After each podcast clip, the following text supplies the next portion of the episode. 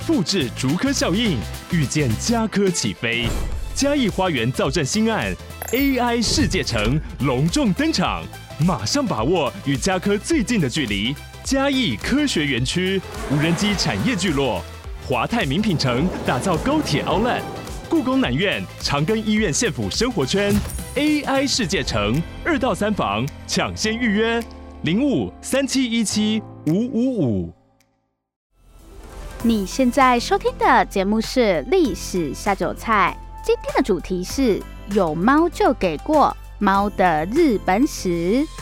Hello，欢迎来到《历史下酒菜》，我是 Wendy。最近会不会太勤快了一点？第一百五十五集给大家更新一个轻松一点的主题：有猫就给过猫的日本史，就是非常简单粗暴的标题。猫加上日本史结束，然后今天一样有抽奖活动，请大家记得听到最后。下面就跟着我一起进入猫猫的世界。虽然今天的日本号称猫咪大国，但日本其实是不产猫的。日本的猫呢，都来自中国。尽管日本天皇号称万世一系，一副历史非常悠久的样子，有没有？但事实上，一直到西元四世纪，日本才建立起第一个大一统政权。也就是说，一直到西元四世纪这个时候，日本才成为一个统一的国家。天皇也是在这个时候出现的。同一时间的中国都已经是魏晋南北朝了，对日本人最喜欢的三国都已经结束了。不过，跑得比人家慢也未必是件坏事。怎么说呢？你可以抄嘛，可以模仿人家。日本现在不是要建立一个新国家吗？自己想很难，那我就学隔壁的中国啊。于是呢，西元六百四十五年，日本便开始推行所谓的大化革新，意思就是要全力向中国看齐。当时中国是唐朝嘛，所以就是要向唐朝学习。不得不说，日本真的学什么像什么。十九世纪的明治维新也是说西话，就给你从头改到尾。大化革新，他们连长安城的格局都原封不动地搬回家。大家可以去看那个平城京，基本上就长得跟长安城一模模一样样。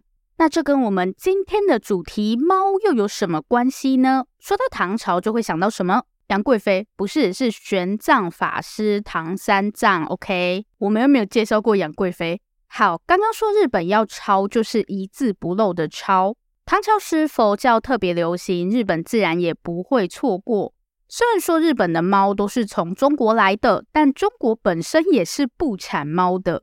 中国的猫是从印度引进的，佛教的发源地在印度嘛。当初中国不是去印度取了很多佛经，唐三藏西天取经。因为路途遥远，佛经又都是纸做的，怕佛经被老鼠吃掉，这些僧人都会随身带猫。所以没错，猫一开始来到日本也是为了保护那些从中国来的佛经。虽然猫会来到日本，一开始是有任务在身，但没办法，猫实在是太可爱了，连天皇都无法抵挡的那种可爱。目前有留下记载，日本历史上最早的猫奴就是我们的宇多天皇。宇多天皇从爸爸光孝天皇那边获得了一只黑色的猫，而且宇多天皇还会跟他的猫讲心事，但是他的猫都不怎么理他。哎，猫真的是，就算主人是天皇，也是没在理的。所以各位，如果你家的猫不理你，也不要难过，你跟天皇是同等待遇。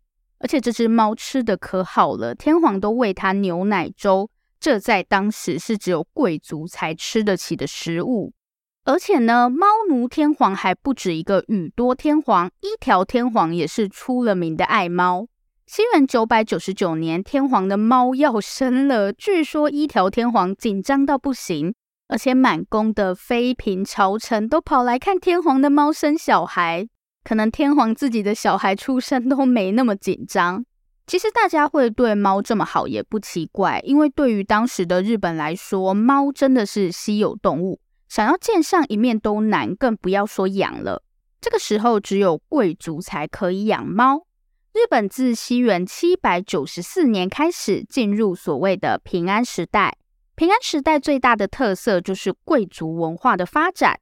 大化革新，日本不是跟唐朝学了一堆有的没的吗？除了政策，他们还学了什么音乐啊、服饰之类的。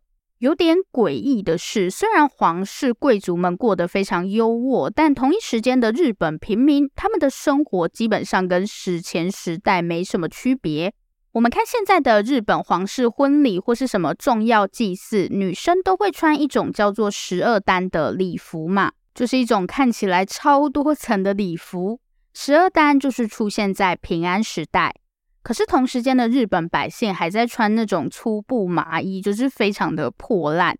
我们现在在日文里面还可以看到很多汉字，汉字也是在大化革新的时候传过去的。《源氏物语》相信大家都不陌生，《源氏物语》的作者子氏部就是生活在平安时代。在平安时代呢，有所谓的三大才女。过去日本是没有文字的，中国的汉字又是出了名的难，所以后来日本就在汉字的基础上创造出我们今天看到的平假名。因为平假名写起来比较简单，所以有不少贵族女性，像子氏部他们就开始以平假名进行文学创作。男性的话，主要还是使用汉字。子氏部、和泉氏部以及青少纳言这三位女性作家被称为是平安时代的三大才女。在他们的作品中，我们时不时也可以见到猫的身影。可以说，猫就是平安时代贵族文化的一部分。刚刚提到的平安时代那三大才女，除了都是作家，还有他们都养猫以外，这三个人呢，还有一个共通点，那就是他们的丈夫都姓藤原。藤原氏这个家族真的很神奇。我们历史下酒菜的台柱不是哈布斯堡吗？还在哈布斯堡，真是一点长进都没有。哈布斯堡最厉害的就是结婚嘛，但在联姻这件事情上，哈布斯堡恐怕还得叫藤原氏一声前辈。我看资料的时候真的是见鬼了，走到哪都有藤原氏。这个藤原家族壮大势力的方法，就是到处找人结婚，上到天皇，下至一般贵族，反正就是一直结婚就对了。其实《源氏物语》的作者子氏部，他本身就是藤原家的人了，然后嫁的还是藤原家的人。这个藤原家到底有多夸张呢？日本第七十四代天皇鸟羽天皇，他的后宫有三个藤原，有三个藤原家的女生。而且鸟羽天皇的妈妈也是来自藤原家，这个藤原家到底是多会生？总之呢，靠着一直结婚，藤原氏的权力就变得越来越大，甚至超越了天皇。他们就是一家人啊，自己的舅舅、自己的外公。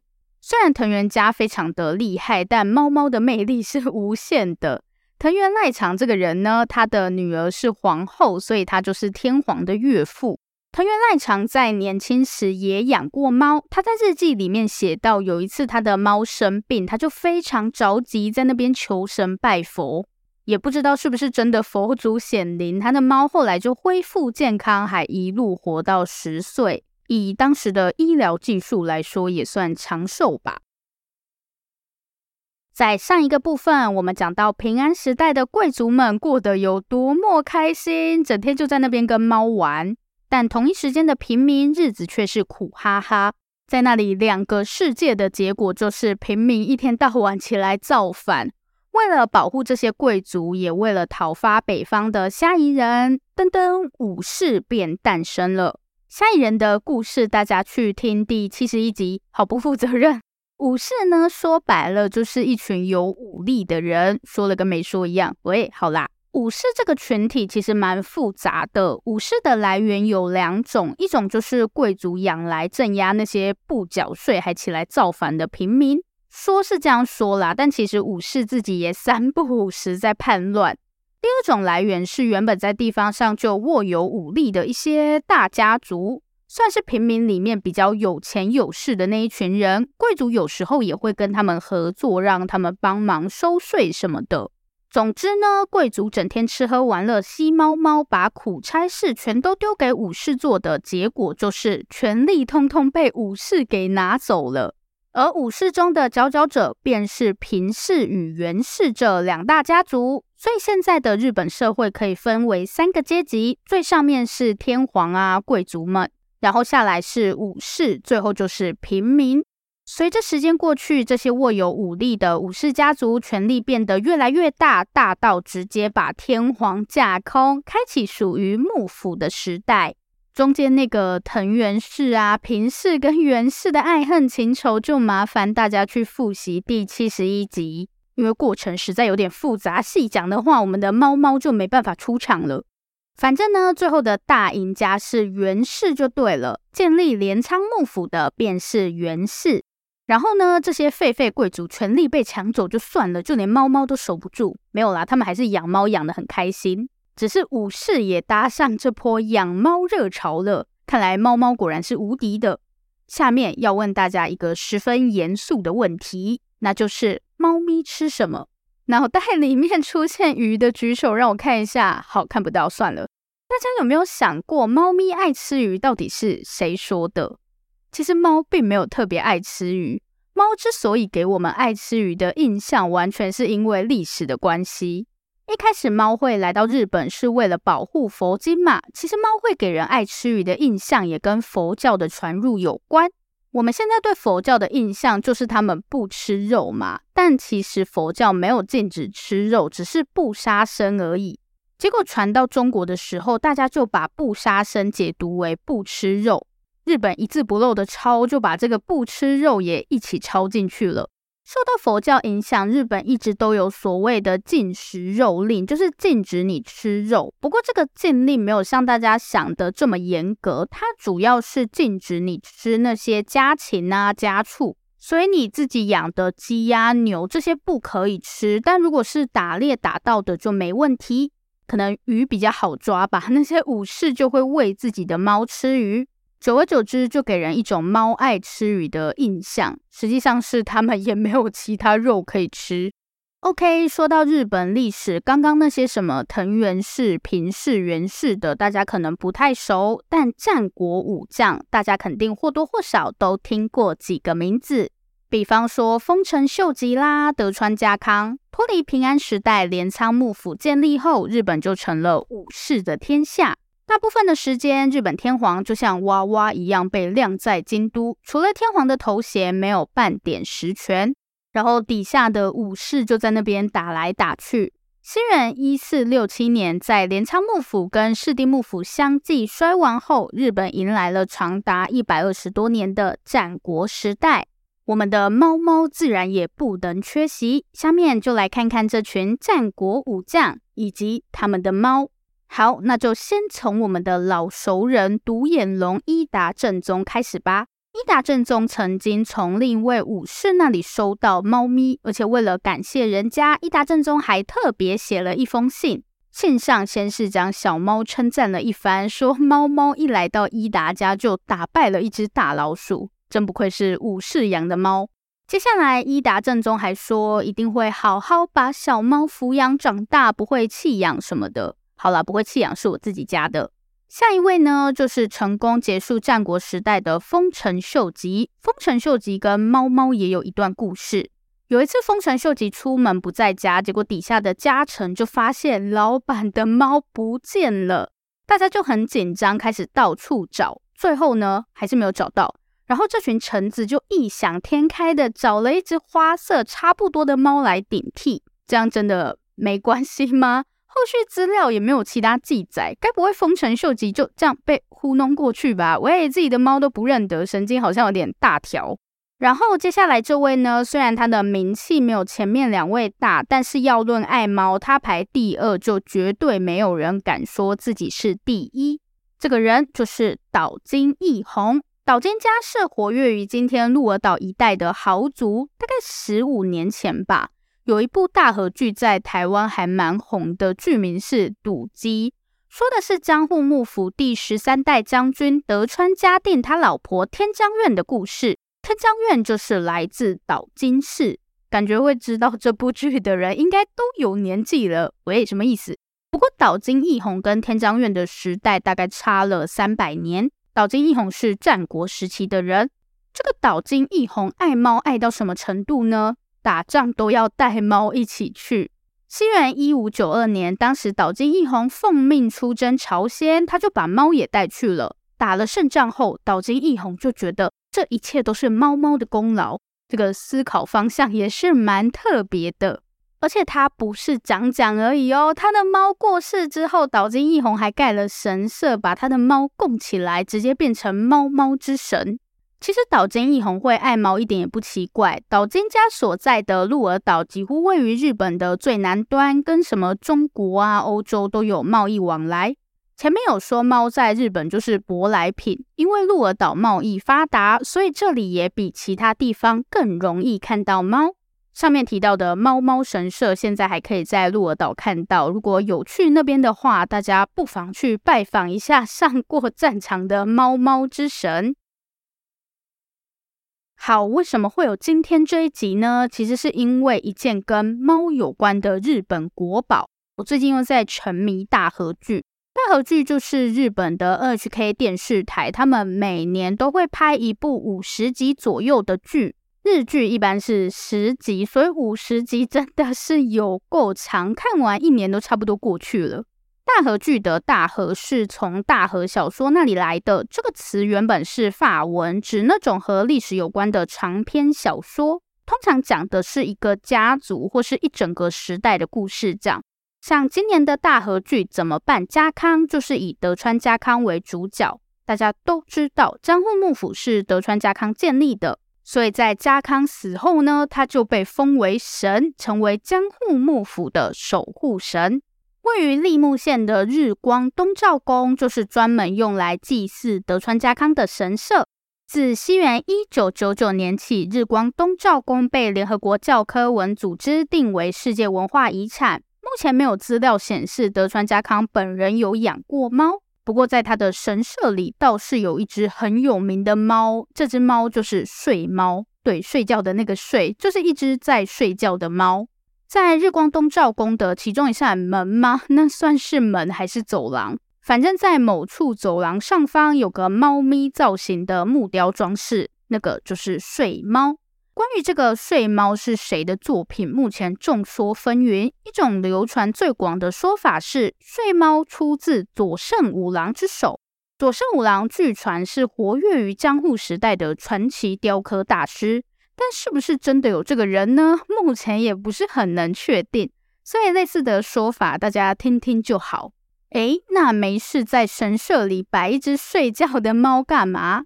江户幕府的建立等于是结束自战国时期以来一百多年的乱世嘛，所以睡觉的猫就象征太平盛世。好啦，睡觉的猫猫看起来确实很疗愈啦。OK，看完神社里的猫，接下来来看看寻常百姓家里的猫。如果大家刚刚有认真听的话，应该会觉得不太对劲。猫不是只有贵族，不然好歹也要是个武士才养得起吧？普通平民家里怎么会有猫？如果说平安时代是贵族的时代，而战国是武将们的时代，那江户时代就是属于庶民们的时代。猫猫从西元七世纪大化革新那个时候，跟着佛经一起来到日本，到了江户时代，也过去将近一千年的时间了。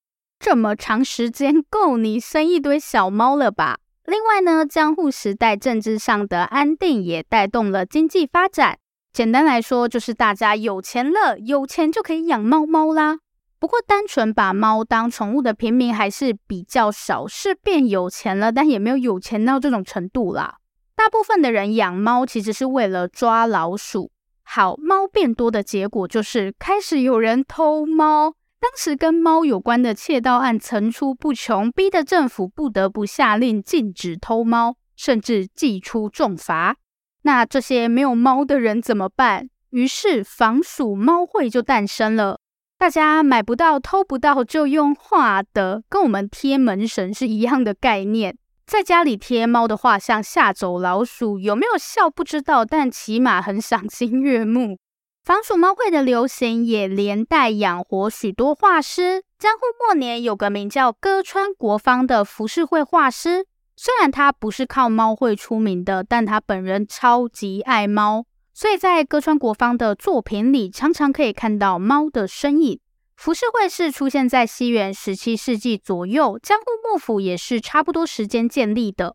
浮世绘的浮世指的是那种人世间的百态，所以浮世绘的主题一般都比较草根一点，就是那些庶民会喜欢的东西，比方说美女啊，贵族应该也喜欢看美女吧，或是一些民间故事，像歌川国芳的成名作就是《水浒传》，就是大家知道的那个《水浒传》，没错。蛮有趣的是，《水浒传》在中国也是庶民文化的一部分。《水浒传》的成书时间是西元十六世纪初，但这个故事其实不是百分之百原创。不过那个时候的小说都这样。我们之前介绍过的《西游记》也不是完全原创，这些故事多半来自宋代话本，也就是那些说书人讲故事时使用的脚本。在茶馆里喝茶听故事，就是一种典型的庶民娱乐。既然都聊到故事了，那就不能不提到我们今天的故事主角猫。在江户时代，浮世绘的出现亦带动起一股猫猫怪谈之风。其实，关于猫的鬼故事，在中国那边有很多，几乎是在猫来到日本的那一刻，这些恐怖故事便跟着一起诞生了。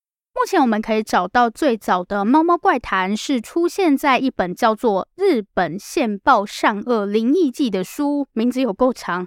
看看这本书的书名，什么善呐、啊、恶的又现世报，所以没错，《日本现报善恶灵异记》是一本受到佛教因果报应观念影响的书。在里面呢，就有讲到一个故事，说西元七百零五年的时候，文武天皇有个臣子突然去世了，然后这个臣子到了阴间以后，就见到自己已经去世的父亲。因为这个臣子的爸爸生前不是什么好人，所以在阴间就没有东西吃，饿到受不了的时候，他就会跑回家。当然，他不可能用阿飘的形态回家嘛，所以一开始他就变成蛇，结果直接被家里面的人打死。后来他又决定要变成狗，但还是没有吃到东西。最后呢，这个儿子就建议爸爸变成猫，然后他就成功吃上饭了。大概就是这样一个故事，但这些故事当然不会流传得非常广，因为可以看到书的人或是识字的人也不多。不过呢，到了江户时代，因为浮世绘的出现，这类猫猫怪谈就开始广为流传。当时最常见的一种故事就是会说人话的猫，比方说西元一八三五年的时候，有个鱼鸟先生就突然听到他的猫在那边喃喃自语，说什么。好可惜呀、可能他们没有抓到老鼠或是麻雀的时候，就会不小心暴露自己会说话这件事。所以在江户时代，你其实可以在各式各样的地方看到猫，除了平民也开始养猫，这些猫也会频繁地出现在各种故事啊或是浮世绘里面。好，那以上就是我们今天的节目内容。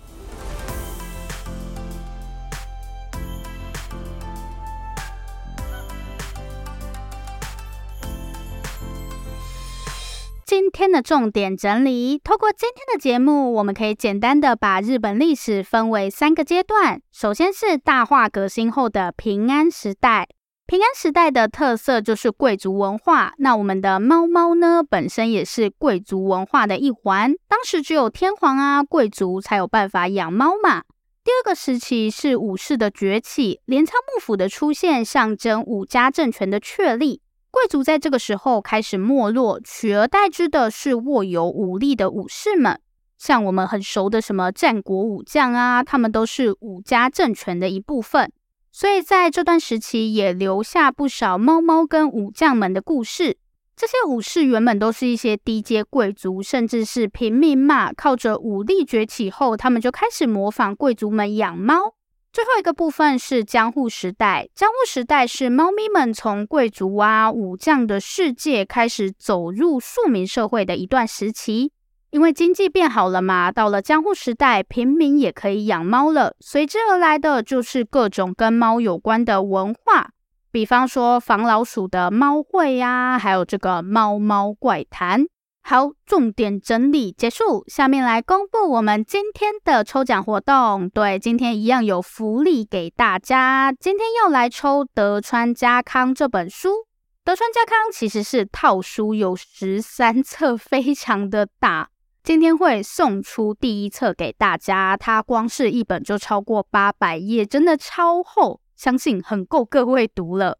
然后大家不用担心，想说这么厚的书会不会很无聊？不会，因为这套书是小说，它不是什么学术著作，是小说，所以完全不无聊。然后大家如果想要收藏这一整套书的话，读书共和国这边也有提供优惠码给大家，而且预购期间还给大家五四折的优惠，几乎是半价。下单再送你无时效万用阅读手账一本。好，现在是不是有人在想说，可是我对德川 家康还好，没关系。读书共和国还给了我们另外一个优惠，大家可以点进我们这一集说明栏的那个活动网址，这里帮大家整理了一个日本历史大补帖，除了德川家康，还有其他超多关于日本历史的好书要推荐给大家。而且现在买两本打七五折，买三本打七折哦。不过大家要特别注意一下，我们这个活动是限时的，直到二零二三年四月三十日，就到四月底，错过就没有了。最近有想要帮自己的书柜补一下货的，可以参考我们底下的活动网址。我现在还在犹豫我要买什么。